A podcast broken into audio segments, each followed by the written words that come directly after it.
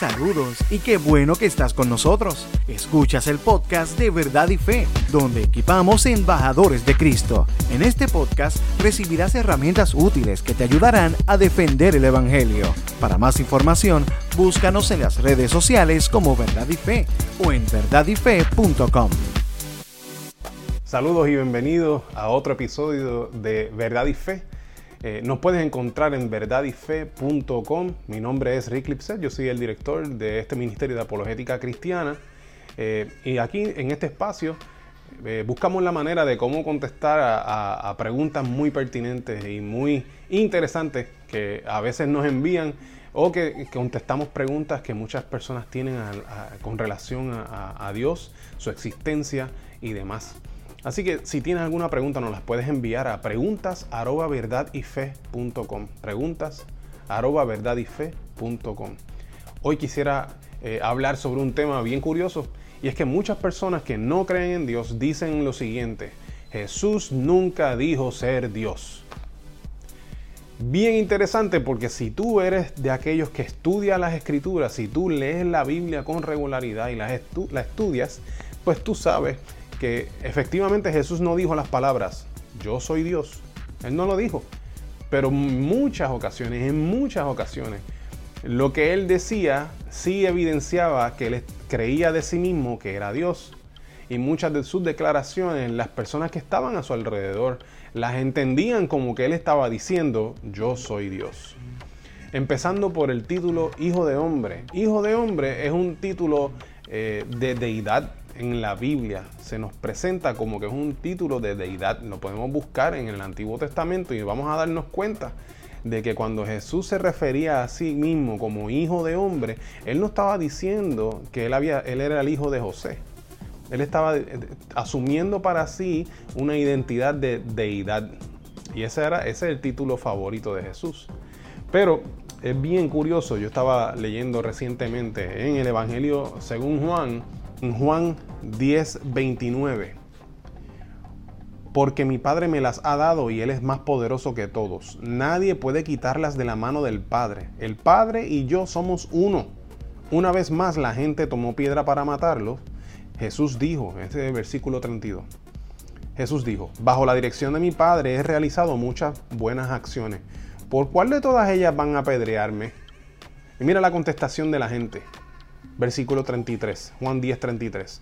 No te apedreamos por ninguna buena acción, sino por blasfemia, contestaron. Tú, un hombre común y corriente, afirmas ser Dios. Y la pregunta es, pero Jesús no dijo aquí que Él era Dios. Ah, pero Él dijo que Él era igual a su Padre.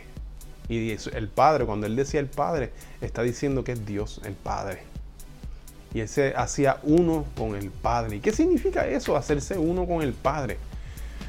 Pues mira, yo soy Rick y yo soy hijo de mi papá y de mi mamá y mi papá y mi mamá. Ambos son seres humanos. Por lo tanto, si vamos al origen de donde yo provengo, yo provengo de dos seres humanos, por lo tanto yo soy humano. Un cachorrito, un perrito que tengamos, como uno que yo tengo por ahí, eh, ese perrito cuando nació, pues él, fue producto de una perrita y un perrito. Por lo tanto, él es un perrito. Similarmente con Dios. Si Dios tiene un hijo, él proviene de Dios. Por lo tanto, él también es Dios. Obviamente cuando estudiamos las escrituras y vamos a, los evangelios, nos damos cuenta de que el papá de, Jesús no fue José, Dice la escritura que el Espíritu Santo fue el que puso a Jesús en el vientre de María. Por lo tanto, eh, Dios creó la humanidad, el Padre creó la humanidad de Jesús, porque Jesús tiene dos naturalezas, la humana y la divina. Creó la humanidad de Jesús, la creó en el vientre de María, pero Jesús tuvo todas las experiencias de cualquier ser humano. Eh, en el pasado nosotros hicimos una grabación con referencia a este tema que se hablaba sobre el DNA de Jesús, de dónde proviene. Puedes ir a, buscarlo, es muy interesante. Ese no es el tema de hoy. Pero el tema de hoy sí es que Jesús dijo, no dijo en esas mismas palabras que Él era Dios, pero con lo que decía y con lo que hacía, sí demostraba eh, su creencia de sí mismo. En ese mismo evangelio, en Juan, eh, capítulo 11, un capítulo luego, capítulo 11, versículo 25, mira lo que dice Jesús. Yo soy la resurrección y la vida. El que cree en mí vivirá aún después de haber muerto. Ven acá, ¿quién tiene esa potestad, ese poder y esa autoridad de decir que Él es la vida, que la vida proviene de Él? Y que Él es la resurrección. Si alguien va después de morir, va a regresar a la vida es porque Él lo permite, porque Él lo promueve, Él lo hace. Él es la resurrección, Él es la vida. Ven acá, pero la vida no, no tiene por obligación que provenir del Dios creador. Si hay un creador y lo creó todo, creó toda la vida, pues la vida proviene del creador. Y aquí está Jesús diciendo que Él es la resurrección y la vida. Por lo tanto, Él está diciendo que Él es Dios, Él es el creador. Y eso, si vamos a, Juan, al inicio de este mismo, de este mismo evangelio, eh, en Juan 1, eh, vamos a encontrar este prólogo de, este evangelio que dice, Juan 1, 1, en el principio la palabra ya existía, la palabra estaba con Dios y la palabra era Dios. Fíjate que en el, en el, en el, en el original no dice que la palabra era un Dios. En el original dice que la palabra era Dios. O sea que Jesús es la palabra, el logos. Jesús, el logos, es Dios. Así que esa es la, enseñanza bíblica. Desde el inicio es la enseñanza bíblica. De hecho, el, credo más antiguo bíblico que existe es que Jesús es el Señor. Y esa palabra nosotros a veces la tomamos como como eh, poca cosa. Pero el ser Señor significa que Él tiene toda autoridad sobre nosotros y sobre todo. El, término Señor en el contexto utilizado es un término de deidad.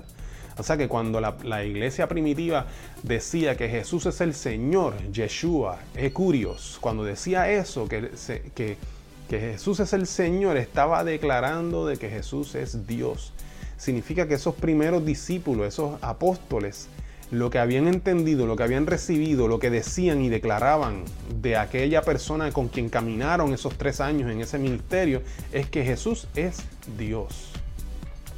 Y cuando vamos a otros relatos en los otros evangelios, como cuando Jesús perdona pecados, ¿quién tiene la potestad de perdonar pecados? Aquel, aquel paralítico que los amigos eh, rompieron el techo y lo bajaron frente a él. Y que Jesús dice, tus pecados te son perdonados y por eso ah, se, armó un revuelo allí, porque los fariseos que estaban, estaban diciendo, ¿quién es este que se cree que puede perdonar pecados? ¿Por qué decían eso? Porque solamente Dios puede perdonar pecados, porque los pecados son una ofensa contra Dios. Solamente Dios puede perdonar esa ofensa. Es como cuando alguien te hace daño a ti. Solamente tú puedes perdonar esa ofensa porque te hicieron daño a ti. Pues el pecado es así. Cuando nosotros pecamos es contra Dios. El único que puede perdonarnos eso es Dios. Por lo tanto, si Jesús está diciendo tus pecados son perdonados, está diciendo yo soy Dios, la ofensa que tú tienes es contra mí y yo te cancelo esa ofensa, te perdono. Por eso es que se armó, el revuelo. Y después Jesús les dijo, bueno, pues si no pueden entender ni creer que yo tengo el poder para perdonar el pecado, pues yo voy a mostrarle de manera física algo que yo puedo hacer para que ustedes entiendan que yo soy Dios. Y le dijo al paralítico, párate y camina. Ese es nuestro Jesús. Significa que entonces Jesús no dijo per se, no dijo las palabras, yo soy Dios, pero constantemente decía cosas que nos dan a entender que Él entendía que Él es Dios y que Él es Dios. Así que la próxima vez que escuche que alguien dice, ah, Jesús nunca dijo que, que Él era Dios, pues puedes decirle, tienes razón, Jesús nunca dijo esas mismas palabras, pero sí lo demostró, demostró que Él era Dios. Espero que este, este espacio te haya sido de bendición, que este tema te haya permitido eh, tener eh, tema para conversación y cosas para tú pensar. Y, nada, les veo en la próxima ocasión. Mi nombre es Rick Lipset para verdadyfe.com. ¿Qué te pareció el tema de hoy? Déjanos tu comentario o pregunta en nuestra página de Facebook Verdad y Fe. Oramos para que este podcast sirva para darte herramientas útiles que te ayudarán a defender el Evangelio. Para más información, búscanos en las redes sociales como Verdad y Fe o en verdadyfe.com. Gracias por estar con nosotros.